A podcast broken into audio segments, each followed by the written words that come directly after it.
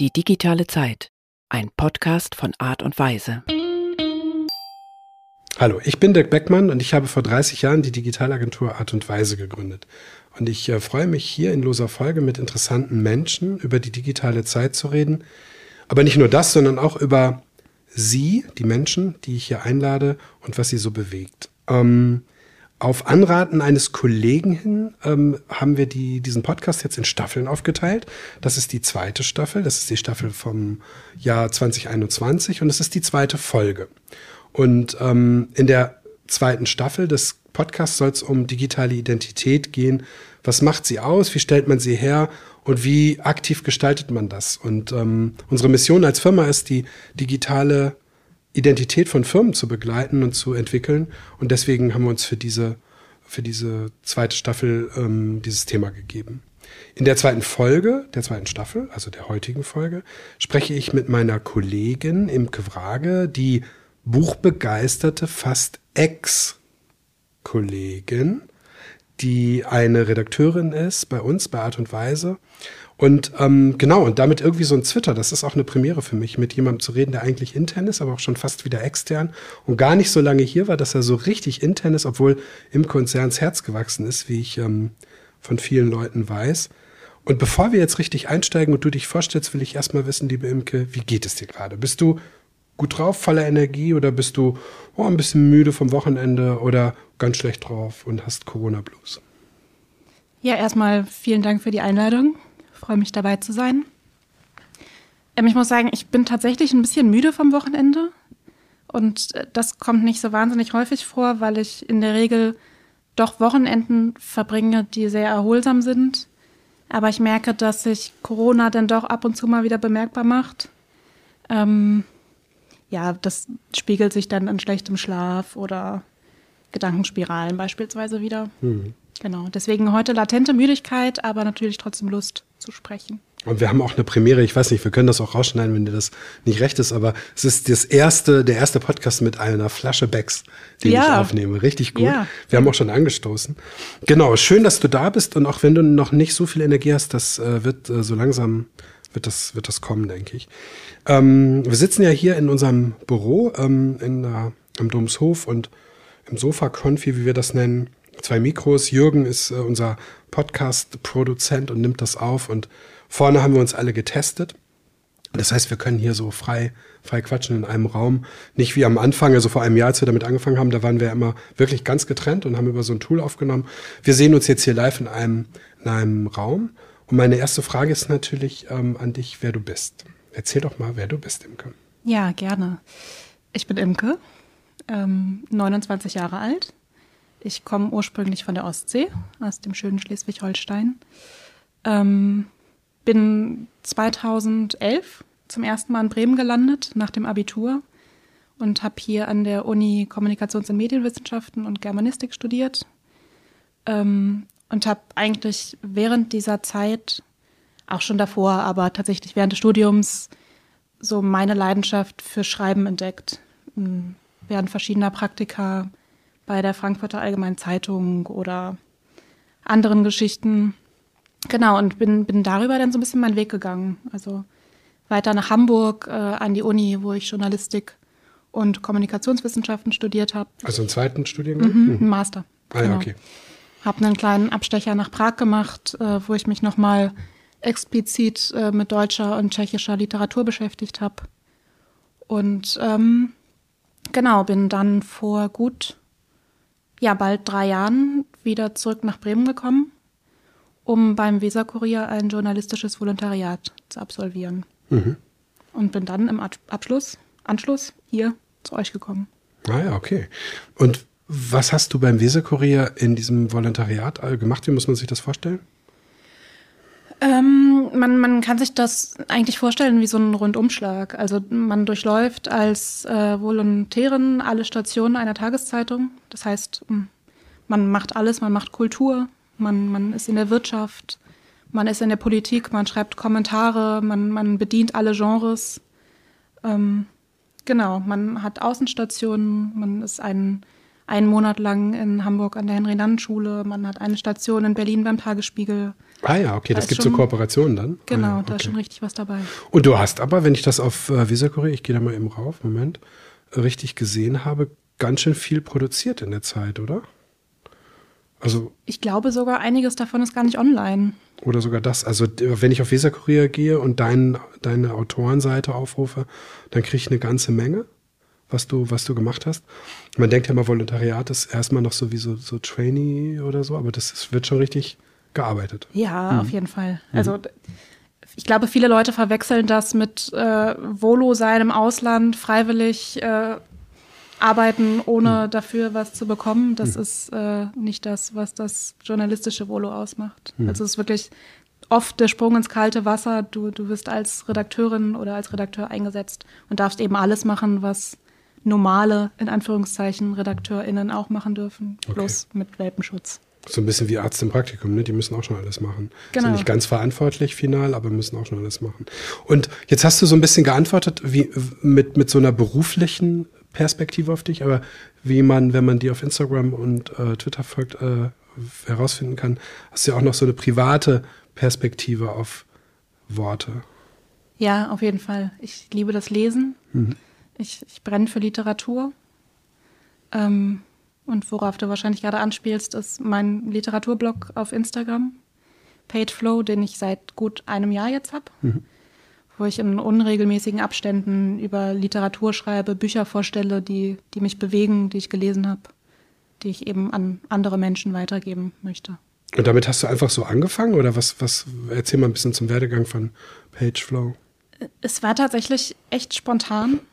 Also ähm, ich habe auf Instagram einen, einen privaten Kanal wie die meisten und jetzt quasi so eine Art professionellen Kanal, weil es, es ist ja irgendwie auch so ein bisschen professionell oder hat zumindest den, den Anschein.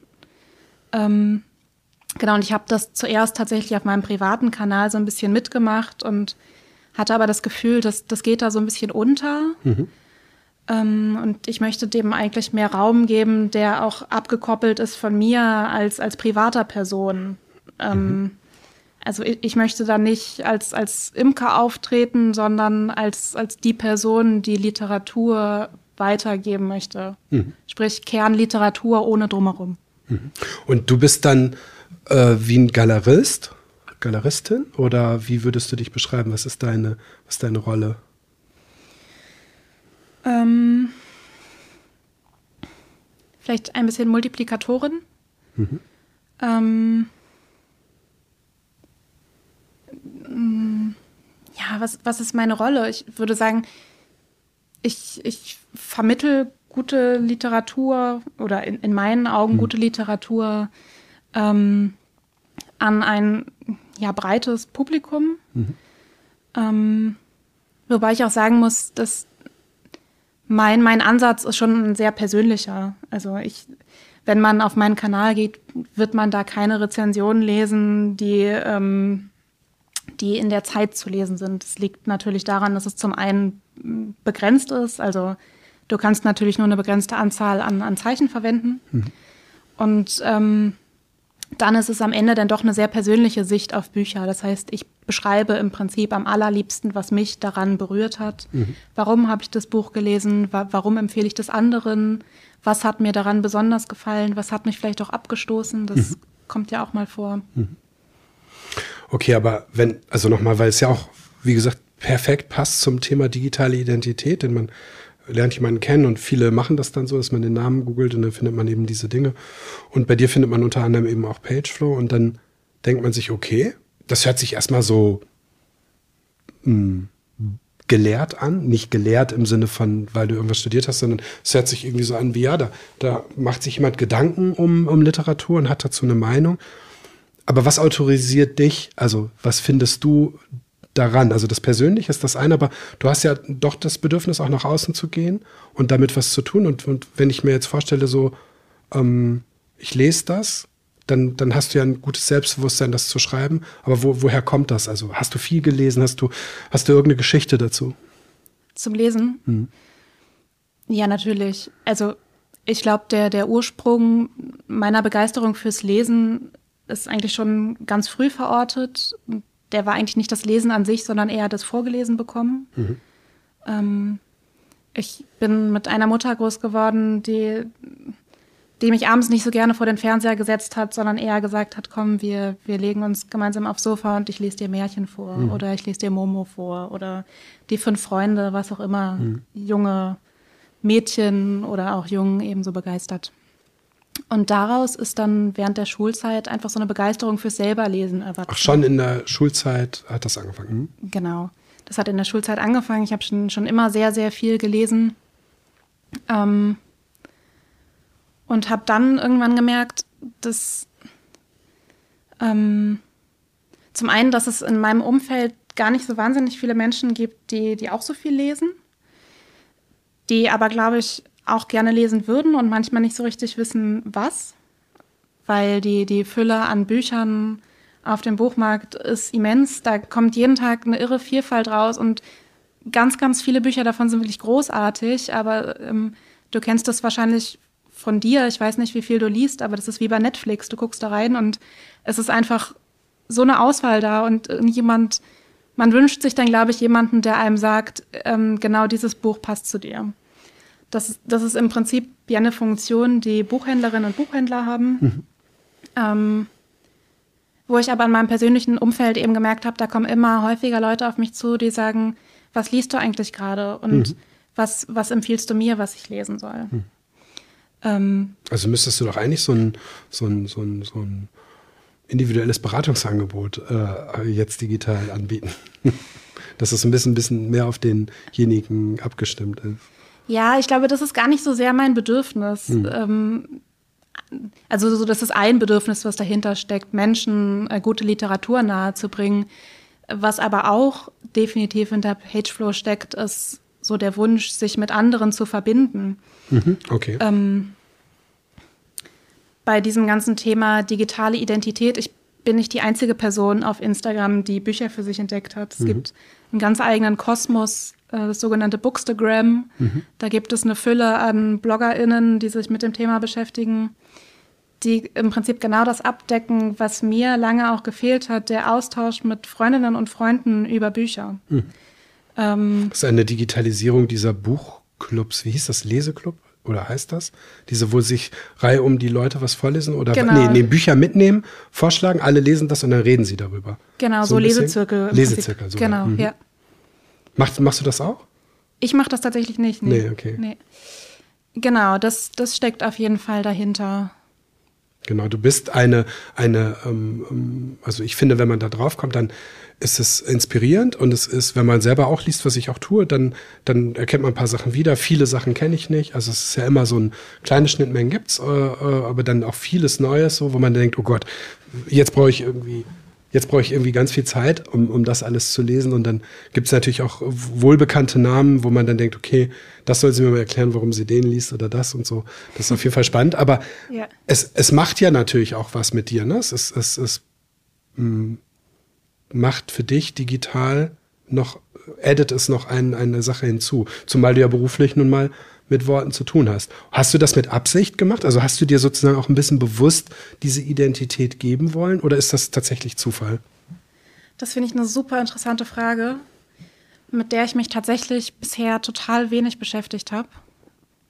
Ähm, obwohl sie so naheliegend ist. Ne? Denn natürlich, also ich glaube, wenn man meinen Namen googelt, dadurch, dass ähm, mein, mein, ähm, mein Buchblog nicht unter meinem Klarnamen ähm, zu finden ist, braucht man schon ein bisschen, um den Bezug herzustellen. Aber natürlich, wenn, wenn Menschen allein auf meinem privaten Instagram-Kanal sind, äh, da ist mein, mein Buchblog verlinkt. Äh, natürlich macht das was mit der Außenwirkung. Mhm. Ähm, und ja, wie gesagt, das ist spannend, weil ich das am Anfang nicht bedacht habe, aber ich natürlich auch merke, dass Menschen, die diesen Buchblog sehen, mich anders wahrnehmen, als sie das vielleicht tun würden, wenn sie das nicht kennen. Nein, ich meine, du hast 1200 Follower, das heißt, das, also mit, nicht mit einem privaten, sondern mit ja. einem thematischen. Ja. Das ist zwar nicht viel im Sinne von, Inst, äh, von Influencer, aber es ist zumindest viel für jemanden, der, der damit gerade anfängt. Relativ früh, auf jeden Fall bist du jung und das fängt irgendwie gerade an. Und äh, das autorisiert dich ja schon mal, zu Literatur was zu sagen. Ja, das ne? stimmt. Einfach so, weil du es weil halt machst. Also das ist ja keine andere, keine andere, kein anderer Bezug. Du nicht, weil du veröffentlichst. Du hast ja kein Verlag dazwischen. Instagram äh, zensiert das ja nicht, sondern ja. du schreibst das halt. Genau. Ja, ich habe mir ähm, tatsächlich auch in, also als eine Art Vorbereitung auf das Gespräch mir meinen Blog irgendwie nochmal angeguckt und du hast ja bei Instagram die Möglichkeit, dir die Insights anzugucken und zu sehen, welche Beiträge sind dann eigentlich diejenigen, die die Leute begeistern. Ja, ist interessant. Ähm, und es sind tatsächlich, das sieht man auf einen Blick, die ähm, Beiträge, bei denen ich ganz persönlich mhm. und explizit darüber spreche, was mich daran wirklich berührt hat. Mhm. Ähm, das sind oft Bücher, die Frauen publiziert haben, mhm. weil das generell ein Thema ist, was mich in letzter Zeit oder generell umtreibt. Mhm. Ähm, und genau das speichern sich die Leute, weil, weil sich die Menschen natürlich eine gewisse Verbundenheit wünschen oder schauen, wer ist eigentlich die Person, die dahinter steckt und ist die mir vielleicht ähnlich? Also ist Imke, diejenige, die über Bücher schreibt, mir ähnlich mhm. und gefällt mir das Buch deshalb vielleicht auch? Das ist ja die klassische Rolle einer Kritikerin ne, in, in klassischen Medien, wo du dann irgendwie sagst, okay, ich lese diese Kritik, diese Kritiken gerne, weil diese Person passt zu mir oder genau ist das Gegenteil von mir. Ne? Also es, es halt, kann ja genauso sein, dass man dann, bloß das liest man dann nicht so für Zeitverschwendung ist, wenn man es dann sowieso nicht haben will, das Buch. Aber die, die, die Imke, mit der kann ich mich verbinden, die ist irgendwie vielleicht in meinem Alter oder so Pi mal Daumen und die hat so Interessen. Und dann gibt es ja auch Fotos und wie du das machst und so. Das glaube ich auch. Und das ist, ich meine, das ist ja letztendlich die Idee von, von diesen sozialen Medien, ne? dass du sozusagen so Mikro-Universen baust ne? und dass man das dann monetarisieren kann, wenn man genug Leute hat und dann irgendwas macht. Ähm, ähm, ist, ist klar. Du schreibst manchmal äh, in deinen Texten, dass du, ähm, dass du das nicht bekommst, äh, kostenlos bekommst äh, unbezahlte Werbung oder so, hast du das nicht irgendwo hingeschrieben? Unbezahlte Werbung heißt im Prinzip, also man bekommt meistens, wenn man eine gewisse Anzahl an FollowerInnen hat, äh, Rezensionsexemplare mhm. zugeschickt. Ich werde aber eben nicht vom Verlag dafür bezahlt, dass ich was dazu schreibe. Okay, aber ich das bekomme heißt, das Buch zugeschickt mhm. und kann dann frei entscheiden, ob ich darüber schreiben mhm. möchte oder nicht. Okay. Ja, das ist spannend. Ähm, also ich finde, dass das ein super Beispiel dafür ist, wie, wie man sich selbst auch jetzt im positivsten Sinne inszenieren kann. Vielleicht gar nicht bei dir in deinem Fall mit Absicht, aber es fühlte sich jetzt, wo ich dich jetzt vor ein paar Monaten erst kennengelernt habe, an wie so ein kleines Gesamtkunstwerk. Ne? Du bist Redakteurin hier und schreibst äh, für, für Kunden, bist Projektmanagerin hier und managst Projekte und das auch schon bald nicht mehr, weil du schon, schon wieder auf, dem, auf, auf äh, quasi nur zur Durchreise hier warst. Ähm, und, und das passte ziemlich gut zusammen, dann dieses, dieses Thema. Und da hatten wir ja auch sogar auch eine ganz interessante Sache, auf die ich gleich kommen will. Aber bevor ich dazu komme, habe ich mir überlegt, dass ich ähm, anders als bei anderen äh, dich ähm, äh, mit dir auch eine Lieblingsrunde mache. Aber die Lieblingsrunde geht so, dass, äh, weil du dich so mit Büchern ähm, beschäftigst, die geht mhm. so, dass ich dir ein Adjektiv sage und du sagst das Buch, was du dazu assoziierst. Okay. Und ähm, weil ich finde so, meine Frage wäre immer, sag mir mal ein spannendes Buch ja. Und dann sage ich zu dir halt spannend und du ja. sagst mir ein Buch. Ja. Und dann ist es irgendwie vielleicht für die Leute, die zuhören, äh, interessanter so rum, weil das eine ist das, was ich als Zielgruppe sagen würde und das andere ist ähm, das, was du vielleicht sagst. Also ich fange mal einfach mit Zwischenfrage spannend an. noch? Ja. Darf ich eigentlich auch Fragen zurückstellen? Zurückstellen? Nein. Okay. nein, du darfst natürlich alles zurückstellen. Es ist nämlich interessant, ähm, ich habe das eingangs gesagt, da war das Mikrofon aber noch nicht an. Diese Rolle ist für mich tatsächlich neu, so mhm. diejenige zu sein, die befragt wird. Das ja, stimmt, du bist. Kenne ich sonst ne? nicht. Ich bin sonst diejenige, die auf der anderen Seite sitzt, die sich quasi so ein bisschen zurücklehnen kann, natürlich vorbereitet, die Fragen mhm. stellen kann, aber ähm, es, es, juckt dann doch manchmal so ein bisschen in den Fingern. Ja. Weil es natürlich nett ist. Du mich auch einfach was fragen. Wir sind hier total frei. Aber ich frage dich mal, also Adjektive, ne? Und ich sage kein Adjektiv, du sagst mir das Buch, was dir dazu einfällt. Wenn dir dann keins einfällt, habe ich noch ein neues Adjektiv. Ja. Und dann fällt es vielleicht später ein, das ist auch okay. Okay. Genau. Ich fange einfach wirklich mit spannend an. Ja. Ähm, spannend ist definitiv der Distelfink von Donna Tartt. Distelfink habe ich schon gehört. Ist auch verfilmt worden, aber lohnt sich natürlich als Buch zu lesen. Ist ein ziemlich dicker Schinken, muss man sich, also muss man vielleicht mal im Urlaub sich dran wagen, ähm, weil es tatsächlich ja im Alltag manchmal schwierig ist, so dicke Wälzer durchzulesen, weil mhm. man dann Tag für Tag irgendwie ein paar Seiten schafft. Dann mhm. kommt man irgendwie nicht so in den Lesefluss kurz vorab gefragt oder zwischendurch gefragt, liest du alle Bücher oder hörst du auch welche? Ich lese alle Bücher. Ja. Und liest du sie auf Kindle oder in, in Papier? Papier. Ja, oldschool. Erhellend. Erhellend, oh, fast alles, was ich lese. Ähm, zuletzt würde ich sagen Notes to Self von Emily Pine. Das ist auch eine recht junge Autorin, die in ähm, mehr oder weniger kurzen Essays über ihr Leben als Frau und unterschiedliche Themen, die sich darin bewegen, Kinderwunsch, unerfüllter Kinderwunsch und so weiter schreibt. Das also erhellend für, für sozusagen, weil es mit dir ko korreliert, so vom Alter und vom ja. und so weiter her. Also es hat dir irgendwie was Neues gebracht. Ja. Wohlwollend. Wohlwollend. Ähm. Also ich habe gedacht, die Welt ist voller Kritik und kritisch, kritischer Bücher, Kritik am Status quo und so weiter. Gibt es irgendwas, was du gelesen hast, was so, was einen so im besten Sinne des Wortes so in so eine gute, gute, auf so eine gute, nicht so, es geht nicht um Kritik, es geht nicht um das, was alles schlecht ist und so. Das ist einfach irgendwie so eine, so eine wohlwollende, ich meine damit aber nicht seicht, sondern ich meine Ja. damit gutes Gefühl. Ja, So. da gibt es auch ganz viel. Da fällt mir jetzt spontan, was man von hier aus sehen kann, von Mariana Lecki ein. Dörte Hansen, Altes Land. Ja, stimmt, das hattest du auch irgendwo verlinkt. Oder ich habe es irgendwo anders gesehen. Das Altes kann Land gut sein. Ähm, das finde ich sind definitiv so Wohlfühlbücher. Hm. Wohlfühlen ist gut. Ja. Ja. Nächstes Adjektiv ist verbindend.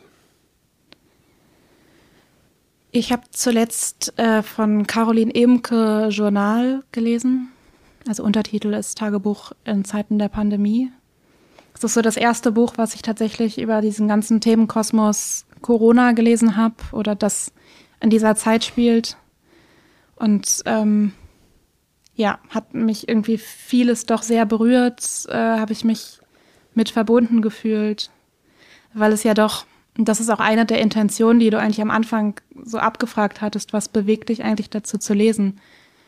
Am Ende ist es bei mir doch irgendwie immer der Wunsch, mich irgendwo wiederzufinden, vielleicht Antworten zu finden auf Fragen, die ich mir stelle, die ich in meiner unmittelbaren Umgebung so nicht beantwortet bekomme. Ähm, wahrscheinlich auch Identitätssuche, also irgendwas Identitätsstiftendes. Und Aber Caroline Imke ist ja dann schon, ähm, ist schon ein bisschen anspruchsvoller. Oder? Ja, Ist das, auf jeden also Fall, Ich ja. habe von der mal irgendwas, glaube ich, nur angefangen oder weiß nicht, ob ich, also ich habe es auf jeden Fall nicht durchgehalten. Ich fand es sehr, aber ich weiß nicht mehr, welches Buch das war. Ich gegen den Hass vielleicht? Kann sein, ja. Es war auf jeden Fall sehr. Ja, also Caroline Imke ist auf jeden Fall eine Intellektuelle. Genau. So, die, die ist schon anspruchsvoll, aber wie der Titel schon sagt, ist es ja eine Art Tagebuch. Und es gibt eben wahnsinnig viele Stellen darin, die mich berühren, weil da, da steckt nicht nur Caroline Imke die Intellektuelle drin, da steckt auch Caroline Imke drin, die, die jetzt Angst vor der, vor dem Coronavirus hat, die, die sich isoliert fühlt, die, die nach Auswegen sucht. Und das sind ja Fragen, die uns beide auch umtreiben oder Gefühle, die wir kennen. Das stimmt. Ähm, kraftvoll. Kämpferisch, kraftvoll. Wäre für mich klassisch auf jeden Fall auch Caroline Emke, aber darüber hinaus Sibylle Berg auf jeden Fall. Welches? Ähm, Crime oder? ja, ich finde sie aber auch als, als, als Person, unabhängig davon, was sie äh, literarisch publiziert, einfach eine, eine starke, kraftvolle Stimme, die ähm, Hast du mal Theaterstücke von ihr gesehen? Nee, tatsächlich nicht. Ja. Aber ich, ich habe auch noch nichts von ihr gesehen. Ich glaube, also mit den, mit den Büchern konnte ich nicht so, bis jetzt noch nicht so viel anfangen, aber ich habe auch noch nicht so richtig viel so angelesen nur. Und, ähm, und da habe ich gedacht, die Theaterstücke könnten, könnten toll sein. Dann kam die Pandemie und dann war aber, ich glaube, in Berlin wurde dann von der Volksbühne einiges gestreamt. Das habe ich dann verpasst. Aber da bin ich total interessiert dran, an so Ja. Sibylle Berg Theaterstücke. Was mir übrigens noch einfällt, was ich auch sehr, sehr amüsant und so erbaulich finde, ähm, sind, ist auch alles von Joachim Meyerhoff. Sehr, sehr lustig. Ähm, holt dann, also das ist so die klassische Lektüre, die einen so aus dem Alltag rausholt, wenn man so abtauchen, sich, sich gut ähm, unterhalten. Welches will. würdest du von ihm empfehlen, wenn ich mit ihm anfange? Ich habe von ihm nur sehr viel gehört bis jetzt. Ähm, ich würde einfach mit dem allerersten anfangen. Ich weiß gar nicht mehr, wie es heißt. Alle ähm, irgendwas, alle Dings, da Ja. Bums, da fliegen hoch. Keine Ahnung. Ja, okay, das erste einfach, das kann man ja finden. Ja, genau. Liebend. Liebend. Ähm, die Kunst des Lebens von Erich Fromm. Ähm, mag ich auch sehr gerne. Mhm. Genauso wie Haben, Haben oder Sein. Das sind so Bücher, die habe ich irgendwie mit Anfang 20 gelesen, als ich mich gefragt habe, wie, also genau das, was ich eben beschrieben habe, so Identitätssuche, Mhm. wer bin ich, wer will ich sein, Mhm. wie funktionieren Beziehungen, wie liebt man, ähm, warum hat sich jemand von mir getrennt, Mhm. all diese Themen, die halt auch jeden umtreiben, ähm, findet man in Erich Fromms Haben oder Sein oder die Kunst Perfekt. zu lieben wieder. Wir haben noch zwei. Herzschmerzend. Ähm,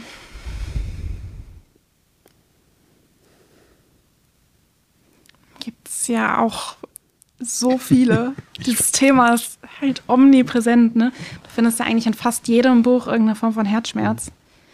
Ähm, meinst du denn damit den, den Herzschmerz, der aus einer Trennung hervorgeht? Ich habe eigentlich nur gedacht, dass, dass das so ein Gefühl ist, nachdem man sagen würde, Mensch, mir ist so nach so einem, weißt du, so mit, mit Fliegen durch diese Geschichte, was ja immer noch so ein bisschen darum geht, so, ich habe so, mal gut, ja, man will ja selber keinen Herzschmerz haben, aber man, also man, man kauft einen Krimi und liest einen Krimi, weil man was Spannendes will, man Ja. kauft, so habe ich jetzt gedacht. Also schon eher so ein bisschen diese Liebe, Herzschmerz, Geschichte. Ähm, Ich hatte auch gedacht, vielleicht weißt du dazu einfach nichts. Aber vielleicht vom Ende der Einsamkeit von Benedict Wells. Okay, das kenne ich nicht. Das, ähm, ja, da steckt sehr viel Herzschmerz drin. Auf unterschiedlichen Ebenen. Und eins der Bücher, die ich, glaube ich, bisher am häufigsten verschenkt habe. Ah ja, echt. Letztes ist Corona überwindend, aber das hattest du jetzt schon so ein bisschen mit äh, Caroline Emke, aber vielleicht Ja. kann ja sein, dass du ähm, auch äh, irgendwas gelesen hast zum Thema Sachbuch vielleicht, wie wir diese Pandemie beenden. Ich lese ja ganz, ganz wenig Sachbücher.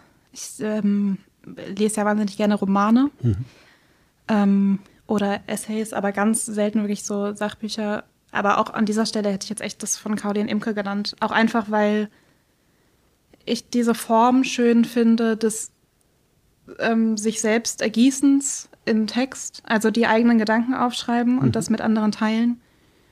Und Caroline Imke verbindet das so ganz schön mit, ähm, mit so Tipps, die sie einstreut. Also es gibt so Kapitel, ähm, wo sie Musik empfiehlt oder Filme Echt? empfiehlt. Und das finde ich eben auch schön, wenn, wenn ich irgendwie weiß, ich höre mir jetzt ein Stück an, was Caroline Imke mag. Und das macht dann irgendwie nochmal was anderes mit mir, weil ich eben Caroline Imke mag und Mhm. mich damit beschäftigen möchte, was sie als Person privat eben auch macht, beispielsweise. Das ist ja fast schon eine Überleitung zu beratenden Inhalten, nämlich Content Marketing. Aber ähm, weil ich meine, der Weltliteratur ähm, und das ist gespickt mit, äh, mit Tipps und äh, Playlists und, und solchen Geschichten. Ähm, ich habe das auch gerade gehört von einem Autor, ich weiß nicht, wie der heißt. Das Buch heißt Heartland. Das ist jetzt gerade rausgekommen. Das ist auch von Benedict Wells. Richtig, genau. Ja. Und der hat dann auf äh, Facebook, also da habe ich es gesehen, äh, hat er dann Playlists zu dem Buch veröffentlicht. Ja. Genau, Ja, drei genau, Stück, weil er ja. zu viele hatte. Äh, irgendwie hat er so drei Playlists veröffentlicht, die man, die man so zu bestimmten Phasen des Buches lesen kann. Ja, sowas finde ich total irre. Also ich habe ähm, eines der letzten Bücher, das ich auf meinem Blog vorgestellt habe, war Schreibtisch mit Aussicht. Mhm. Das ist so eine Sammlung von, keine Ahnung, 20, 24 Texten, die Autorinnen geschrieben haben, in denen sie ihr Schreiben schildern. Also wann schreiben sie, was gibt es dabei für Schwierigkeiten, woran zweifeln sie. Mhm. Jeder, der schreibt, kennt das Phänomen Schreibblockade oder was weiß ich, was passiert mit mir als Autorin, wenn ich Kinder bekomme. Wo nehme ich die Zeit her? Ähm, also alles das, wo so persönliche Dinge eingestreut werden, bewegt mich. Bevor ich dich frage, ob du auch schreibst, ähm, die, die Frage mit Literatur, bei Literatur ähm, habe ich auch schon mal Silke Behl, die war hier auch schon mal im Podcast, die hat äh, hier in Bremen relativ viel so mh, für Literatur gemacht, aber auch eben viel über Literatur berichtet auf Radio Bremen 2, beziehungsweise Nordwestradio früher. Und äh, die hat das virtuelle Literaturhaus, was jetzt Literaturhaus Bremen heißt, mitgegründet. Und uns verbindet eine lange Zeit, ist ein anderer, eine andere Folge, ich glaube zwei Folgen davor oder drei. ähm, die habe ich das auch schon gefragt. Und zwar, gibt es, wenn man sich nicht so auskennt mit Literatur, fühlt sich das so an, wie es gibt das, was ich lese, und dann gibt es die hohe Literatur. Mhm. Kennst du das Gefühl? Oder hast du dir, du hast das Gefühl vielleicht jetzt nicht mehr oder hattest das nie, aber ich finde, es ist so ein, es gibt so ein, und zwar liegt es daran, dass die Bücher, über die die Leute reden, häufig nicht die Bücher sind, die man selber liest. Selbst wenn man mal alle Sachbücher und Krimis und äh, Hannelore Pilcher oder wie die alle heißen, alle ausklammert. Also wenn man, wenn man das alles wegnimmt, sondern einfach nur ganz normale Romane nimmt, mhm. dann sind das trotzdem oftmals, auch wenn die Zeit die tollen Romane ähm, bringt, da einmal, zweimal im Jahr zu Leipziger und zur Frankfurter und so weiter. Kannst du damit was anfangen, mit diesem Gefühl, dass es sowas gibt wie mein eigenes Leseverhalten ist so Mainstream und dann gibt es sowas Großes. Und dafür stand immer für mich so ein bisschen Silke und auch so ein paar Sachen von denen, die du geschrieben hast. Äh, hey, noch nie was von gehört. Ja, kann ich total verstehen. Finde ich aber oft doof. Ich versuche ja dieses Gefühl ähm, auf meinem eigenen Blog total zu vermeiden. Also ich versuche da echt eine bunte Mischung ähm, vorzustellen. Und, ähm, was ist denn das platteste Buch, was du vorgestellt hast?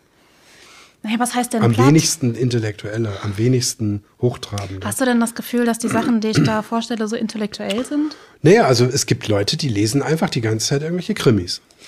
Ja, aber das ist ja, das ist ja nicht, äh, nicht automatisch trivial. Also ich nee. würde da gar nicht so unterscheiden. Für, für mich ist das irgendwie alles, hat alles seine Berechtigung. Die Frage ist, was ist die Intention, die hinter dem Lesen steckt? Möchtest du dich berieseln lassen, weil du einen wahnsinnig anstrengenden Job hast? Ähm, möchtest du dich weiterbilden? Mhm. Hast du das Gefühl, das, was ich dir vorhin gesagt habe mit Anfang 20, da sind so viele Fragen und wohin damit und wer bin ich und warum kann mir das niemand beantworten? Ähm, suchst du irgendwas in der Literatur, eine Form von Verbindung? Ich glaube, daher kommt oder daher rührt eher so der Zugang, was lese ich? Ähm, aber wenn man nicht aus einer Literaturwelt kommt, also ich habe mir das sozusagen auch im Leben, ähm, Erwachsenenleben angeeignet, als dass das sozusagen automatisch dabei war, dann hast du so einen Respekt vor Literatur und dann denkst du, egal was du da liest, und auch wenn das irgendwie äh, Caroline Imke ist, das ist dann immer nur so ein, das ist was ganz anderes, als worüber die Menschen reden, die dann auf der Frankfurter Buchmesse sich da irgendwie an den, an, durch die Stände wühlen und sich unterhalten. Und mir ist natürlich klar, dass das eine ein, ein, eine Projektion ist. Aber trotzdem finde ich, macht das, also ist, ist deine, aus deiner Sicht bunte Mischung gar nicht so bunt, von außen betrachtet, ist es halt schon eher ein bisschen intellektuellere Literatur. Und ich habe jetzt nicht alles komplett durchgelesen, aber weißt du, was ich meine? Also ich finde, das ist. Ich, ich bewege mich da natürlich auch in so einer Bubble, ne? Das genau. ist eine eigene Community, in der ich da drin stecke, mit diesem ganzen Bookstagram. Mhm. Und ich kann das schon verstehen, dass Leute, die von außen darauf schauen, dass das erstmal vielleicht auch ein bisschen beängstigend wirkt. Mhm. Aber ich glaube, ganz viel davon hat irgendwie mit Schreib- oder mit, mit Lesepraxis zu tun. Also ich glaube, wenn, wenn du lange nicht mehr gelesen hast, ist die Hemmschwelle, irgendwie so einzutauchen, ist irgendwie größer. Und es ist ja auch nun mal so, dass Zeit begrenzt ist. Mhm. Also du, du hast nur eine gewisse Anzahl von, von Freizeit und es ist nun mal einfacher, sich abends in Netflix reinzuklicken und zu schauen, die Serie habe ich irgendwo gesehen oder gehört, da klicke ich rein, weil mhm das, glaube ich, die leichtere Form von Medienkonsum ist. Also Na gut, aber es gibt auch die leichtere Form, äh, was, dann lese ich äh, ähm, äh, Bruno, Chef de Police, äh, ein mhm. äh, leichter, seichter Roman aus dem Perigord von Martin Walker. Und dann lese ich den einfach nochmal, ja. weil es macht ein gutes Gefühl und es gibt Rezepte. Ja. Und wenn man gerne kocht, dann kriegt man da tolle Rezepte. Ja, so. super. Und das ist auch, das ist, geht nicht um eine Bewertung. Das eine ist gutes Lesen, das andere ist schlechtes. Aber trotzdem ist es ja eine bestimmte, wie du sagst, Bubble, die du dort repräsentierst. Und ähm, deswegen nochmal so dazu die Frage, was ist da so ein Einstiegsbuch in diese Bubble von denen, die du da jetzt sozusagen für jemanden, der in deinem Alter ist oder ein bisschen älter, ein bisschen jünger? Was würdest du? Ich würde jetzt echt altersunabhängig ja. die ähm, zwei Bücher, die ich genannt hatte, nochmal nennen. Einmal Mariana Lecki, ja. was man von hier aus sehen kann. Oder generell alles von Mariana Lecki. Die ist mhm. wahnsinnig witzig, ähm, schreibt in kurzen, einfachen Sätzen, macht da keine verschwurbelten ah, cool. äh, Sätze draus, genau. Und äh, Dörte Hansen, Altes Land, mhm. ähm, sind, sind glaube ich, beides Geschichten, in die man gut eintauchen kann, ohne ja, ohne dass es irgendwie zwickt, weil man denkt, man, man sei irgendwie zu doof oder mhm. ähm, es nervt, weil man da irgendwie nicht so reinfindet. Mhm. Ähm, du hast irgendwo geschrieben, äh, Live Goal beim Zeitmagazin. Ja. Was wolltest du dort schreiben? In, in der Literaturausgabe, was? Genau, was ich glaube, ich habe geschrieben, Live Goal äh, einmal im, äh, für die Zeit über Literatur schreiben. Ja, okay. Ja, ja also das wäre, glaube ich, schön. Ich, ähm, es ist auch wirklich ein Ziel. Also ich würde mich wahnsinnig freuen, wenn ich einmal in meinem Leben über Literatur, also wirklich über Literatur schreiben dürfte. Denn mhm. ähm, du hast ja eingangs selber die Frage gestellt, wer darf eigentlich über Literatur schreiben? Mhm. Ähm, wo, woher kommt meine Berechtigung, als 0815-Person äh, so einen Literaturblog zu eröffnen? Mhm.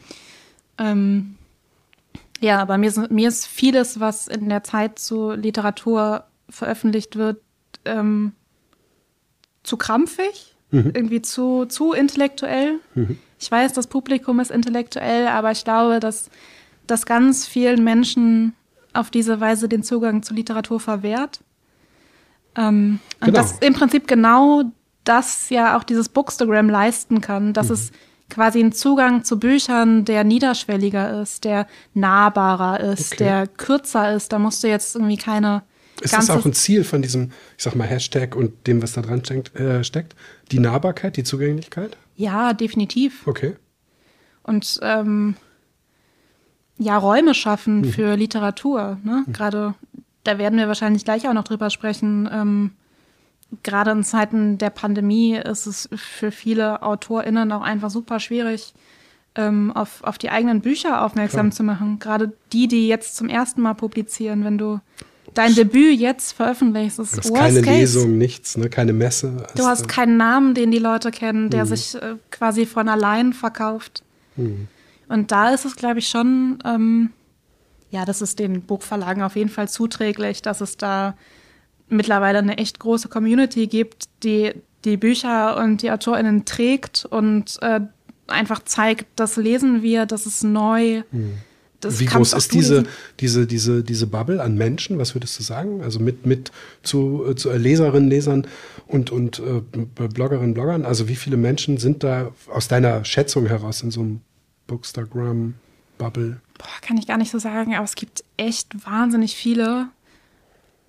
Ähm, und es gibt aber auch einfach qualitative Unterschiede. Ne? Mhm. Also auch das hat mit dem Thema digitale Identität zu tun. Es gibt schon Menschen, die das machen, weil das was mit ihrer Außenwirkung macht. Mhm.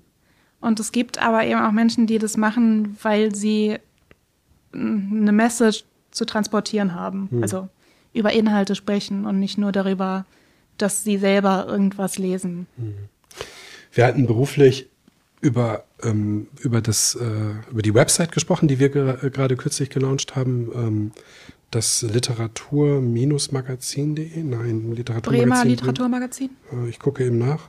Literaturhaus Bremen und das ist ja klar. Und dann eine Sekunde. Literatur-magazin.de. Mhm.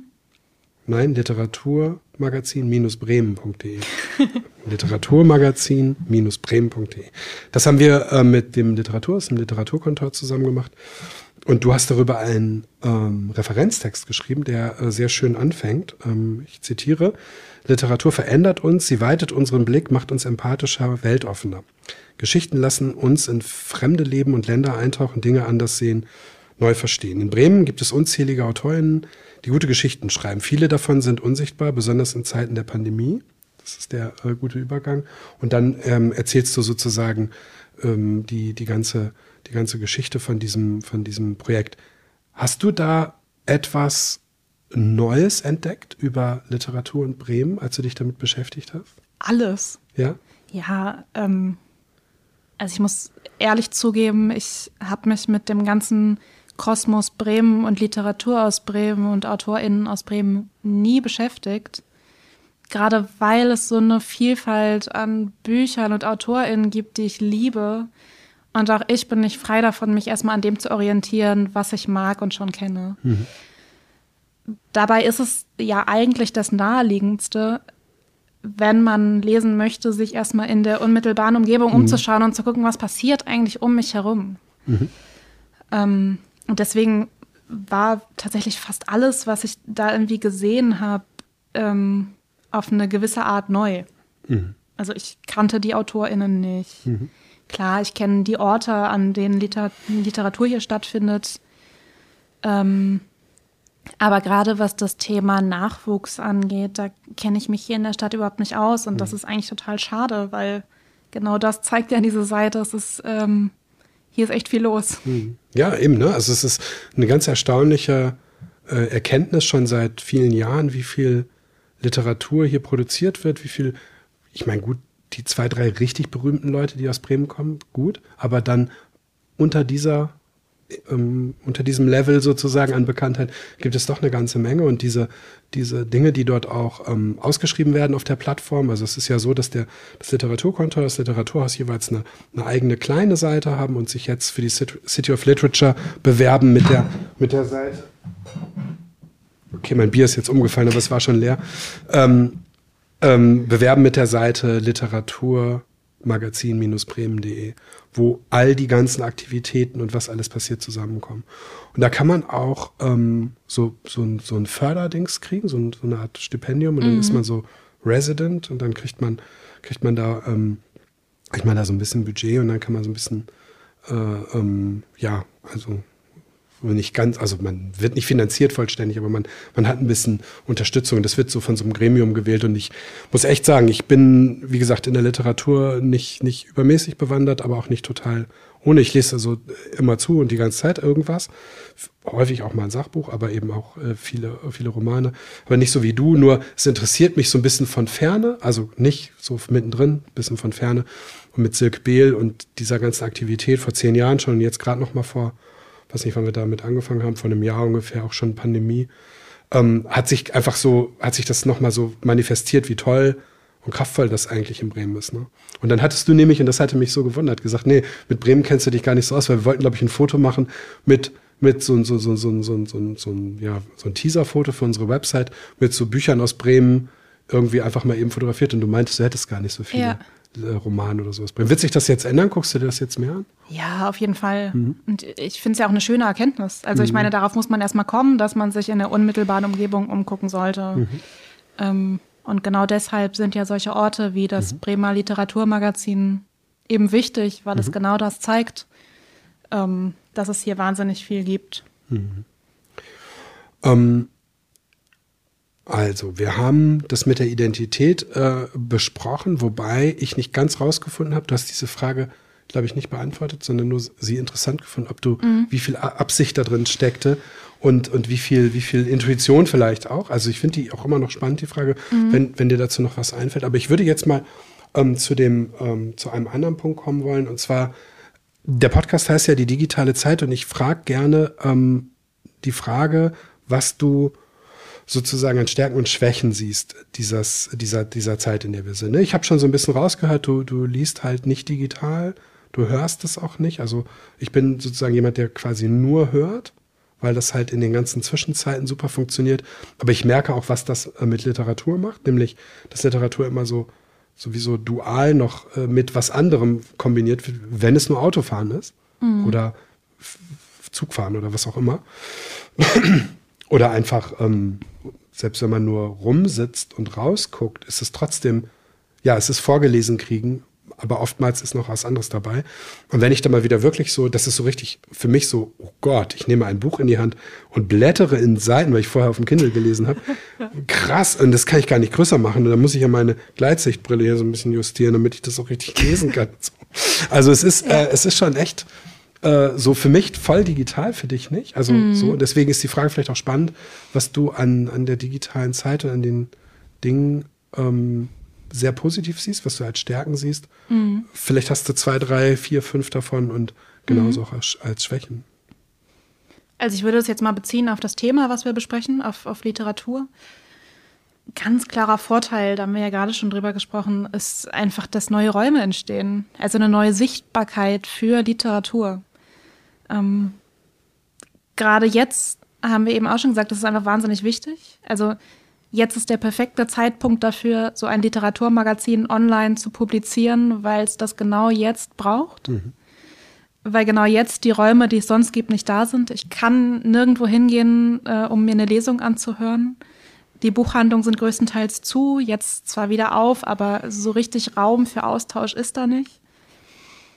Und das ist eben, ja, das ist ein Raum, den es meiner Meinung nach gerade braucht. Ähm, das finde ich super.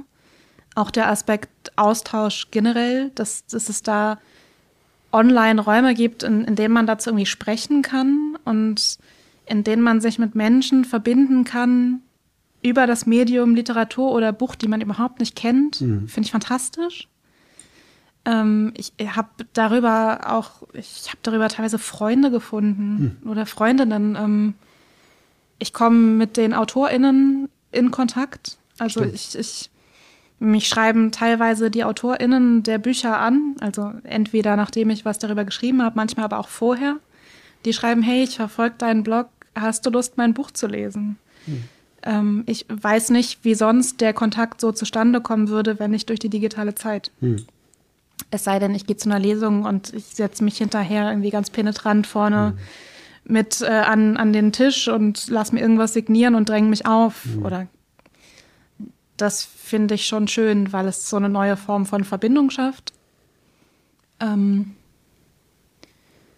was es aber auch mit sich bringt, ist auf jeden Fall das Thema Druck. Also so digitale Identität ist irgendwie schön. Es ist auch, ich kann das nicht leugnen. Ich finde es klasse, wenn Leute meinen Blog klasse finden. Mhm. Ich finde es aber auch gefährlich, weil ich bin nicht nur Imke, die die Bücher liest. Ich ähm, bin nicht Imke, die Intellektuelle. Ich bin schon immer noch Imke, der Mensch. Hm. Ähm, mit ganz vielen Schwächen und ähm, ganz vielen Dingen, die man da nicht sieht. Und also das kennt man jetzt natürlich nicht nur zugemünzt auf den Kosmos Buch, so soziale Kanäle, bergen ja generell immense Gefahren, hm. was auch so Vergleichsmöglichkeiten angeht. Natürlich ist das bei Bookstagram auch so, dass die Leute gucken, was lesen andere, wie viele, wie viel publizieren die, wie viele Leute folgen denen, wie, wie ähm, all diese Fragen, weißt du, das hm. beschäftigt Leute da auch.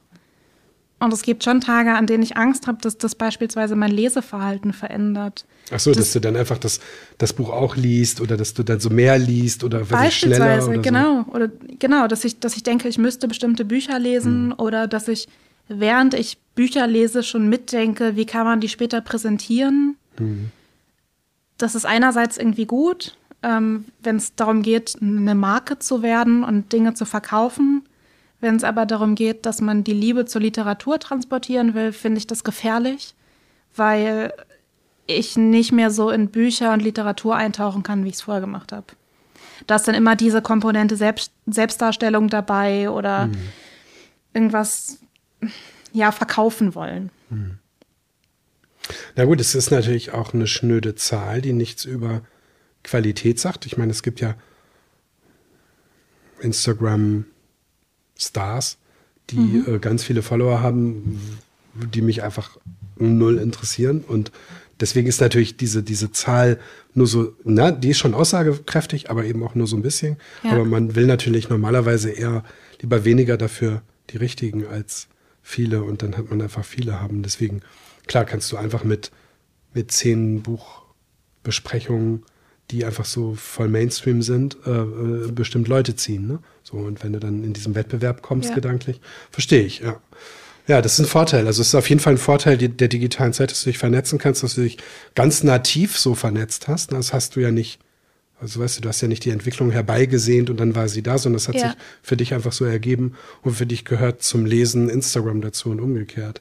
Jetzt nicht als wesentlicher Bestandteil des Buches, aber als, als Austauschort. Und das ja. ist, du, dir fehlt nichts du kannst dich austauschen. Genau. So, und auch so ein bisschen ähm, ja, präsentieren. Aber ich versuche schon den Fokus beizubehalten. Ich, ich mache Werbung für Literatur mhm. und nicht, ich mache Werbung für mich. Mhm. Okay. Gut, du hast es ja auch anders genannt. Äh, also dein Name nicht im Vordergrund. Ne? Mhm. Genau. Ja, und was sind aus deiner Sicht äh, Schwierigkeiten? Was sind, was, was siehst du für Herausforderungen? Vielleicht hast du auch noch mehr Stärken. Also wir sind in Zeit. Naja, ich habe ja gerade schon gesagt, dass ich, dass ich finde, dass ähm, eine Gefahr der digitalen Zeit dieses ständige Vergleichen ist. Mhm. Ähm, und das ist, das ist gerade, wenn du auch privat oder keine Ahnung, was das Thema InfluencerInnen angeht. Ähm, wenn du das nochmal in den Fokus nimmst, finde ich das gefährlich, dass immer gerade gerade jüngere Leute sich zunehmend vergleichen mit anderen. Das, oder ähm, dass, es, dass es Bilder schürt, die unrealistisch sind. Hm. Also wenn du dir mein privates Instagram anguckst, und da habe ich ja immerhin auch irgendwie 750 FollowerInnen, das bildet schon mein Leben ab und ich sehe auch so aus, wie ich da aussehe, aber ich sehe nicht immer so aus, wie ich da aussehe. Hm. Das sind natürlich Momentaufnahmen, ähm, die ich selber kuratiert habe, die ich klasse finde, weil das natürlich über mich aussagt, dass ich irgendwie ein Leben habe, was lebenswert ist, was auch von außen gut aussieht. Ähm, und es ist auch ein bekanntes Phänomen, dass das nicht die Realität ist. Hm. Aber es gab schon Situationen, die ich erlebt habe, dass ähm, ich habe das vor einem Jahr gehabt, da ähm, habe ich eine Frau getroffen, die, die mich angesprochen hat oder mit der ich so in Kontakt getreten bin, die dann zu mir gesagt hat, oh, wow, du, also du bist ja total normal eigentlich. Ähm, ich ich habe vorher immer nur dein Instagram gesehen und da dachte ich, du bist, äh, du bist irgendwie so cool, du bist so unnahbar mit, mhm. da habe ich mich gar nicht getraut, dich anzusprechen und das finde ich total beängstigend. Okay. Und, und welchen hat sie gesehen? Also hat sie äh, deinen normalen, also deinen privaten? Ja. Oder, ah, ja. Na gut, es sind natürlich inszenierte Fotos, ne? Also, viel, also viele davon zumindest. Das sind auf jeden Fall gute Fotos. Ähm, und das heißt, diese Vergleichbarkeit oder der, der, Wunsch nach Wettbewerb, oder der, nicht der Wunsch, aber der Wettbewerb, um was auch immer, ist ein, ist ein Problem. Siehst du andere? Mm wahrscheinlich etliche Probleme. Mir fällt jetzt äh, auf Anhieb nichts ein, was mich jetzt gerade akut umtreibt. Mhm. Ich glaube, dass, dass es viel von meiner Zeit frisst, einfach. Das stört mich. Ja. Also meine Bildschirmzeit Sag ist, ähm, ich weiß sie nicht. Ich soll die Bildschirmzeit Ich track fragen. das auch nicht. Dennis hat gesagt, ich soll die Bildschirmzeit fragen. meine, meine, also mein, mein, die Gäste fragen, ja. was sagt dein Telefon? Ich weiß es nicht leider. Wie ist es bei dir? Du, ich gucke rauf. Ähm, aber ich glaube, das ist nicht gut. Also je nachdem, was man gut findet, aber Bildschirmzeit aktuell. Ja. Ich gucke alle Geräte heute eine Stunde 42, aber das liegt daran, dass ich relativ viele Meetings hatte und letzte Woche, durchschnittlich letzte Woche vier. Ja. Aber ich weiß nicht, ob das die ganze Woche ist oder. Pro Tag, oder? Ich glaube auch, ja. Ja, ist nicht die ganze Woche. Alter. Ja, ich finde das viel. Ich auch. Und das sieht wahrscheinlich bei mir nicht anders aus. Hm. Und das, finde ich, ist ein riesiges Problem, weil ich mir ganz oft die Frage stelle, wie würde mein Leben eigentlich aussehen, wenn ich nicht permanent irgendwie auf irgendwelchen Bildschirmen hängen würde. Ja, wobei du musst ja auch noch offensichtlich, aber gut, das heißt, du, du hast quasi die, die, die Bildschirmzeit. Ich habe natürlich hierbei auch die Bildschirmzeit, wenn ich, muss ich zu meiner Verteidigung sagen, wenn ich auf dem iPad einen Film gucke, dann zählt das, weil das alle Geräte sind auch dazu. Ja. Aber im Prinzip guckst du dann ja eigentlich realistisch gesehen keine Filme, weil du musst ja dann in der restlichen Zeit lesen. Und das tust du ja nicht digital. Das heißt, das rechnet ja das nicht stimmt, dazu. Das äh, ist tatsächlich so ein Bereich, der es so raushaut, mhm. dass ich abends lese. Und dazu muss ich auch sagen, das ist nicht immer so. Ne? Das ist, glaube ich, auch ein Trugschluss. Ähm, wenn man sich beispielsweise so Profile auf Instagram anguckt, denkt man, wow, die lesen permanent. Nein, ja. natürlich nicht. Mhm. Auch ich habe Phasen, in, in denen ich nicht lese und ähm, in denen ich keinen Zugang zur Literatur finde. Ich glaube, mhm. das ist normal. Aber nichtsdestotrotz ähm, habe ich einen über, überdimensionalen Konsum, was WhatsApp angeht, ja. Telegram, alles das, wo ich in Kontakt zu Menschen stehe, Facebook, Instagram, Twitter. Es ist so, ähm, ich bin da echt komplett überfrachtet mit oft und das ärgert mich, aber ich kann es eben nicht ändern. Mhm.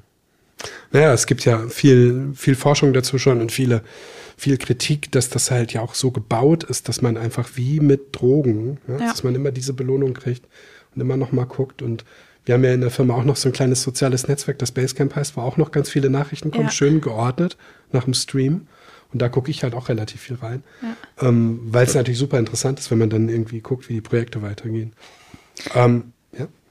ja, ich würde gerne mal was fragen, mhm. ähm, weil wir jetzt viel über Bücher gesprochen haben und du ja sagst, dass du selber gar nicht so den Zugang zur Literatur hast, da interessiert mich, hast du eine Ahnung, woran das liegt? Also, Also ich habe den, den Zugang zur Literatur erst im Erwachsenenleben ähm, ähm, sozusagen finden müssen. Ne? Also ich habe schon, ähm, glaube ich, so relativ viele Bücher gelesen, dann auf, ähm, also zusammengefasst, also zusammengerechnet so auf das Leben. Ähm, und ich hätte durchaus auch ein Leben leben können, das einfach mehr oder weniger, ähm, wieso, ich habe doch ein Buch gelesen, das reicht doch, äh, ähm, gewesen wäre. Ne? Und das ist halt zufällig gekommen, dann irgendwie mit 20, paar 20. Und, ähm, und dann ähm, habe ich doch relativ viel gelesen. Naja, und dann gab es viel Arbeit und dies, das, jenes. Dann gab es eine, eine Delle und dann war irgendwann klar, okay, ich musste es mir wirklich angewöhnen, regelmäßig. Also wirklich sozusagen permanent ein Buch in Arbeit zu haben. Das war dann halt klassisch. Bis, äh, bis dann irgendwann Kindle und so weiter kam. Und dann habe ich die halt, äh, bis dahin hatte ich auch ein klassisches Bücherregal zum Ausstellen meiner äh, Bücher. Und das Bücherregal ist jetzt irgendwo im Keller, weil die Bücher sind alle mindestens 10, 15 Jahre alt, Ja. die da drin stehen. Ja. Und danach habe ich nie wieder ein richtiges Buch gekauft. ja.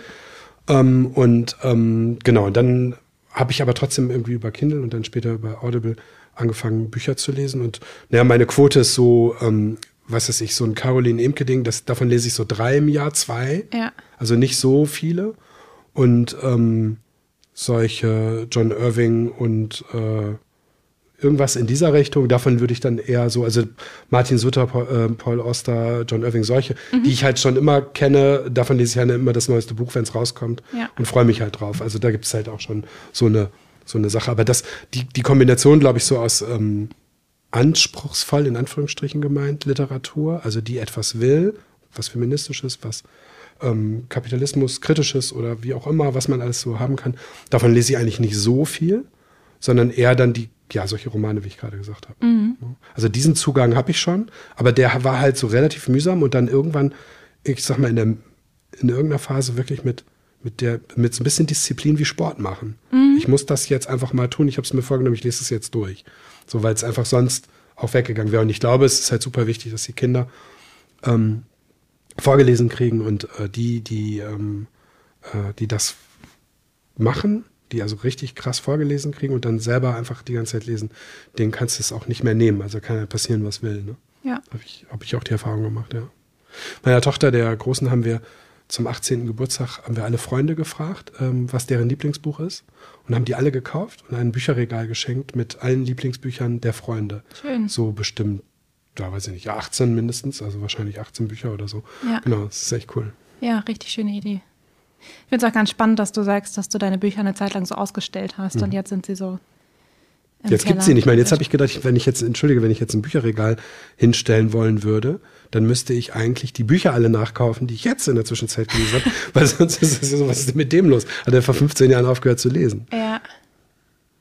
Wobei das ja dann, also dann wäre ja das Buch in dem Fall ein Symbol dafür, dass, dass du viel liest. Also das wäre ja eher sowas Repräsentatives, wenn Leute zu Gast kommen, sehen die, ja, Dirk Beckmann, das ist äh, schon ein sehr belesener Typ und du Richtig. hättest dann in dem Fall Angst, oh, da sieht man, da ist kein einziges aktuelles Buch, das ist alles nur Schein. Ja, genau. Es ist halt so, wie wenn du bei, bei Instagram sozusagen mit deinem Buchblog einfach vor 15 Jahren alles total aktiv bis vor 15 Jahren sozusagen, was bis vor 15 Jahren rausgekommen ist, besprichst, Ja. Aber eben nichts zeitgemäßes. ne? Ja.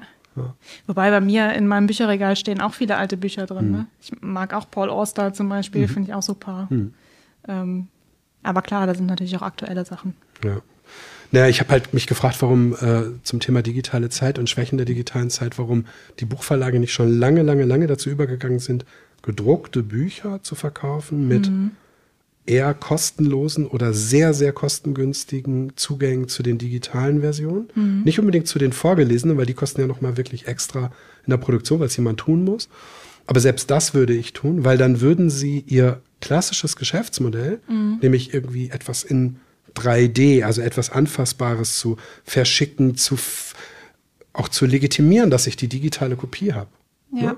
Wür- Würden sie lösen. Und ich meine, ähm, das macht die Zeit mit ihrem Digitalabo. Das kostet, weiß ich nicht, nochmal 5 Euro mehr zu Ja. dem Printabo. Und dann hast du im Prinzip äh, den Zugang zu allem, hast auch online den Zugang zu allem. Und so müsste es das bei Büchern geben, finde ich. Und Sascha Lobo hat mal so ein So-Books äh, gegründet. Das war der Versuch, so ein, so ein Digitalbuchverlag zu gründen mit äh, Christoph Kappes zusammen und Ich war dann zufälligerweise der erste Kunde, der ein Buch gekauft hat, weil die da irgendwie so, so social, soziales Netzwerk rund um Bücher, dass du so in dem Buch kommentierst und so weiter. Das hat, glaube ich, nicht so richtig gut geklappt, aber auch das alles versuche, diesem digitalen, in dieser digitalen Zeit, dieses Geschäftsmodell Buch aufrechtzuerhalten. Ne? Und ja, ist halt die Frage, ist, ist das denn noch dasselbe? Also, das ist ja auch eine Frage, die ganz oft diskutiert wird. Also, du hast mich ja zum Beispiel gefragt, liest du Bücher dann noch, also als Buch oder liest du es digital? Mhm.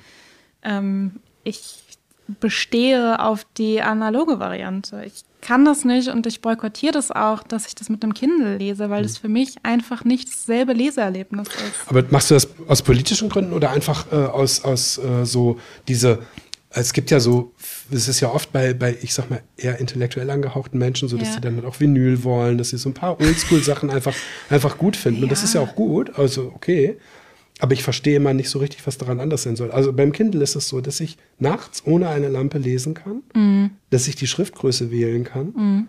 Ähm, ich kann mir auf ein Wort drücken und dann sagt es mir, was das bedeutet, weil ich zu dumm bin. Und das finde ich alles total klug. Ich finde das auch total klug, aber gleichzeitig finde ich das für mich persönlich total doof ich glaube, das hat in gewisser Weise damit zu tun, dass ich schlecht loslassen kann. Und ich bin einfach damit aufgewachsen, dass ich das anfassen kann. Mhm.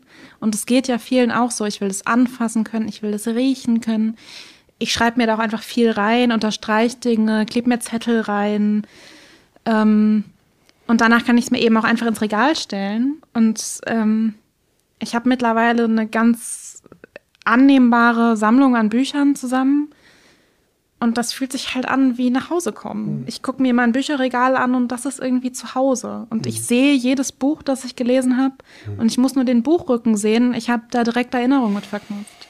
Diesen Teil vermisse ich und das meinte ich auch eben mit dem, mit dem ähm, äh, Bücherregal. Ich äh, ähm, habe gerade irgendwie eine Situation, wo ich ein, ein, ein, ein Wohnzimmer einrichte und ähm, denke darüber nach, was ich da hinstelle.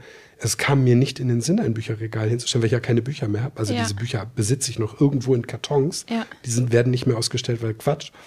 Und dann habe ich aber auch gedacht, so klar, dieses Gefühl, du gehst da so lang und liest dann irgendwie diesen Buch, das Paul Auster, wie heißt das mit dem Mond? Ist egal, auf jeden Fall irgendwie so eins mit dem Mond, glaube ich. Oder hier ähm, die wilde Gesicht, äh, Geschichte vom Wassertrinker von John Irving, mhm. mein Lieblingsbuch von ihm.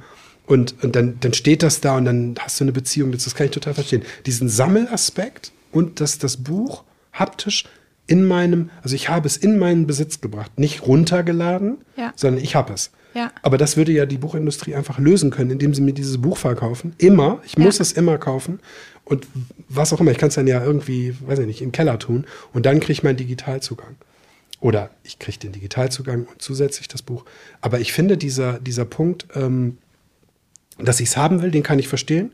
Aber wie ich es konsumiere, den ja, verstehe ich noch nicht. Ich verstehe auch deinen Punkt. Und ich, es ist ja genau dasselbe wie in der äh, Tageszeitungs- oder generell Stimmt. Zeitungsbranche. Ähm, es fällt ja ganz vielen Verlagen schwer, sich von dem Alten zu lösen gerade weil da eine Leserinnenschaft ist, die damit aufgewachsen ist, dass man eine Zeitung halt morgens mhm. am Frühstückstisch zum Frühstücksei irgendwie aufschlägt und sich da den Sportteil rüberreicht. Mhm.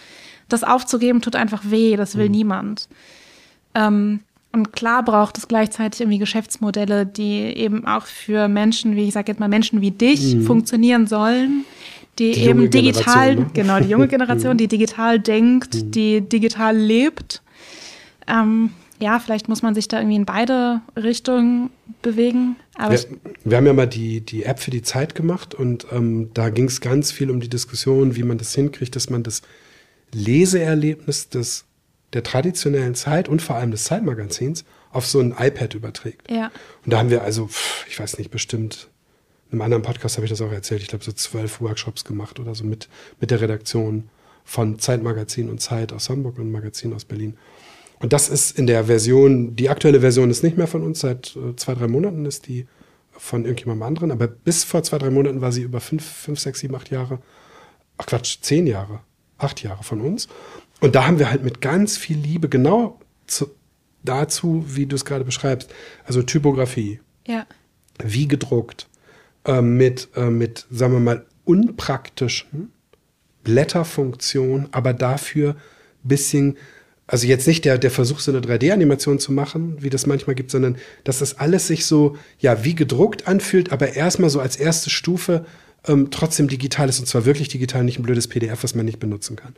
Genau, das war auch äh, sehr, sehr erfolgreich und da gab es eben auch immer die Diskussion über die, die Geschäftsmodelle und auch über die Zeit und so. Aber ich muss dir ganz ehrlich sagen, ich bin eigentlich so ein Zeitleser, seit es die gibt, so ungefähr, oder seit ich Zeitung lese.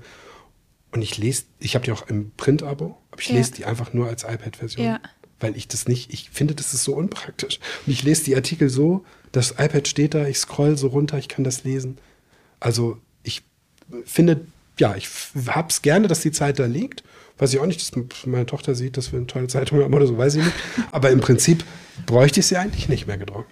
Ich kann das, wie gesagt, auch total verstehen, aber ich kann natürlich auch nur für mich sprechen, wenn ich sage, ich fühle das halt nicht. Hm. Also mm, die, die Bücher, die in meinem Bücherregal stehen, natürlich sehen die gut aus. Ich finde mein Bücherregal klasse. Das ist bestimmt auch was, was andere bewundernswert finden. Aber für mich stehen da nicht nur Bücher, das sind halt Wegbegleiter. Mhm. So, ich kann dir, wenn du zu mir nach Hause kommst ähm, und irgendwie durch mein Bücherregal durchguckst, kann ich dir dazu halt Geschichten erzählen, die was über mich aussagen. Mhm. Da sind Bücher, die haben irgendwelche Flecken, Bücher, die habe ich gelesen, als ich den schlimmsten Liebeskummer hatte. Bücher, die habe ich gelesen, als ich, keine Ahnung, das erste Mal eine Panikattacke hatte. Bücher, die habe ich dann und dann und dann gelesen. Mhm. Ähm, ich finde, das, das fällt einfach weg, mhm. wenn das plötzlich digital stattfindet. Mhm. Weil klar kann ich mir eine App runterladen, wo klar. ich alle diese Bücher aufrufen kann. Aber mein Gehirn ist leider nicht gut genug ausgebildet dafür, da dann Bezüge herzustellen. Und das stimmt. Ich verstehe das auch. An diesen, an diesen, an diesen Büchern hängt buchstäblich das Erlebnis, ja. an, dem, an dem Ding. Und das fehlt. Und das würde auch nicht dann da sein, man würde es nicht verbinden, wenn man dieses Buch hier hat und da hat man das digitale, die digitale, digitale Entsprechung. Ähm, lass uns mal zum Ende hin über die Zukunft reden. Mhm. Ähm, ich frage diese Frage super gerne, weil sie auch wirklich sehr divers beantwortet wird und, ähm, und aus den unterschiedlichen Perspektiven dann halt auch recht unterschiedliche ähm, ja, Gedanken dazu kommen. Das ist ja halt die Frage, wie siehst du so im Hinblick auf das, worüber wir geredet haben, also auch gerne auf, auf die Frage nach Literatur, auf die Frage nach digitaler Zeit, wie siehst du eigentlich die Zukunft in fünf und in 25 Jahren? Also kurzfristigere Zukunft mhm. und, und ganz, ganz langfristig. Also wo, wohin entwickelt sich die Welt? Wohin entwickelt sich vielleicht die Literatur, die digitale Zeit? Wo bist du in fünf Jahren? Boah, das finde ich eine wahnsinnig schwierige Frage. Ähm und ich glaube, ich finde es vor allem deswegen schwierig, weil ich mir in den letzten Jahren so angeeignet habe, nicht mehr so krass in die Zukunft zu gucken und auch nicht mehr so krass zurückzuschauen. Ähm, und mich tatsächlich, das klingt alles so esoterisch und das ist gleich auch, Leute assoziieren das schnell mit so Achtsamkeitsgedöns und so, aber ich versuche schon irgendwie gerade so mehr im Jetzt zu sein, weil ich potenziell schon eine Person bin, die auch sehr ängstlich ist und manchmal machen mir so Zukunftsgedanken Angst. Mhm. Ähm, so mit Blick auf die Buchbranche auch auf die Zeitungsverlage. Also ich meine, ich, ich liebe es, journalistisch zu arbeiten, zu schreiben. Ich habe Angst davor, wenn es die gedruckte Zeitung nicht mehr gibt, sag ich ganz ehrlich. Auch wenn ich jung bin, da bricht irgendwie was für mich weg. Ich glaube, da musst du dich an die Zeit halten, weil die sind die einzigen, ja, genau. die Auflagensteigerungen haben ja. oder eine der, eine der wenigen Wochenzeitungen. Ich hoffe, ich habe eher so Hoffnung, glaube ich. Mhm. Ich hoffe, dass wir ähm, gerade mit Blick auf die ganzen sozialen Netzwerke authentisch bleiben. Dass wir das schaffen, uns auf das zu konzentrieren, was uns wichtig ist und nicht auf das, was wir gerne wären. Ich glaube, darauf bin ich auch lange reingefallen. Also gerade so am Anfang, was Facebook, Instagram angeht, habe ich mich doch sehr stark darauf konzentriert, wer ich gerne nach außen wäre mhm. und habe darüber vergessen, ähm, was eigentlich die Dinge sind, auf die ich mich stattdessen konzentrieren sollte. Ähm, genau, für mich persönlich hoffe ich, dass ich da einen guten Weg irgendwie finde. Und ich hoffe natürlich, dass die Buchverlage das genau das, was du gerade angesprochen hast, Mittel und Wege finden, sich zu arrangieren. Also beide, quasi beide ähm, Positionen ähm, einzuholen. Einmal diejenigen, die, die noch im, im Frühjahr oder im damals feststecken und ähm, Bücher oder Zeitungen in, äh, gedruckt ähm, lesen und konsumieren wollen, aber eben auch diejenigen, die, die weitergehen, die anders konsumieren, äh, die auch bereit sind, Geld dafür auszugeben mhm. oder lesen wollen, nur eben nicht mehr als dicker Schinken, den man riecht und irgendwo hinstellt und dann nervt er und verstaubt. Mhm. Und ähm, damit ich die Frage nicht uh, ungefragt lasse, binde ich sie jetzt hier ein. In wie vielen Jahren lesen wir denn dann deinen ersten Roman? Oh Gott. Du bist doch bestimmt schon dran. Nee. Ähm, ich habe jetzt seit ein paar Monaten zum ersten Mal wirklich den Gedanken oder ich äh, gehe das immer wieder durch, wie wäre es eigentlich, wenn ich selber was schreibe. Gerade weil ich, ich habe gerade eine Phase, wo ich extrem viel lese und mich das so sehnsüchtig macht und ich denke, ich möchte das eigentlich auch und ich finde es so schön. Aber ich bin auf der einen Seite ein super ungeduldiger Mensch. Ähm, ich weiß nicht, ob ich das schaffe, mich da über so einen langen Zeitraum reinzuhängen, ohne dass wirklich was passiert. Also du bist da ja schon in so einer Blase und ähm, ja, kochst so ein bisschen in deinem eigenen Sud und musst mit Schreibblockaden alle möglichen zurechtkommen und trittst vielleicht auch mal auf der Stelle. Ja, und auf der anderen Seite ist da irgendwie diese Sehnsucht und ich denke, vielleicht gehe ich es irgendwann einfach mal an. Ich weiß es nicht. ähm. Aber in den nächsten fünf Jahren.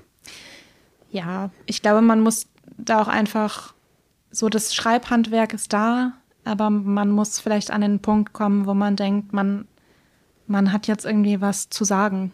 Weil hm. selbst wenn ich, wenn ich über ein Thema schreibe, was mir eigentlich fremd ist, steckt da trotzdem Imke drin. Das ist meine Perspektive auf ein bestimmtes Thema. Das sind meine Personen, die ich entwickle. Hm. Das ist mein roter Faden. Und bisher war ich noch nie an dem Punkt, mhm. wo ich gedacht habe, ähm, da ist was, was raus in die Welt darf. Wäre das so ganz insgeheim dann, wenn du elegant die Kurve zu kriegen. Wenn du in 25 Jahren zurückblickst, wäre das dann eher so, dass du sagen würdest, okay, ich habe eine journalistische Karriere gemacht oder ich habe eine Romancier-Karriere gemacht? Also wärst du lieber die bekannt dann irgendwann als Imke, die Buchautorin, die den Roman 1, 2, 3 geschrieben hat, oder eher die, die du ja auch schon bist, die Journalistin, ja. die ähm, Journalistin ist halt? Ich glaube, jeder von uns will in gewisser Weise Dinge schaffen, die bleiben, die andere Leute nachhaltig beeinflussen, beeindrucken, die irgendwie da sind, auch wenn wir irgendwann nicht mehr da sind. Und ich glaube, wenn es darum geht, wäre es natürlich Imke, die Romanautorin, die was geschrieben hat, was viele Leute lesen wollen, auch nicht nur 2009, äh, 2019, 2000, keine Ahnung, 35, sondern auch in vielen Jahren danach mhm. noch ich glaube, journalistische Texte berühren auch, klären auf, aber sind sehr viel, ja, kurzfristiger, mhm. sind so Momentaufnahmen und mhm. ja, es ist natürlich schön, Dinge zu schaffen, die bleiben. Okay, dann weiß ich ja, was in 25 Jahren sein wird. Ja. Liebe Imke, ähm, ich glaube, wir sind ungefähr am Ende der, des, des Podcasts. Schön, dass du hier warst. Auch schön, dass du bei Art und Weise warst. Ich glaube, du hast noch ein paar Tage und dann ziehst du weiter. Wir werden uns bestimmt wiedersehen und wieder hören. Bestimmt. Ähm, auf jeden Fall eine, eine, schöne, eine schöne Zeit mit dir jetzt hier gerade im Podcast und auch mit dir in der Firma. Vielen Dank. Danke auch.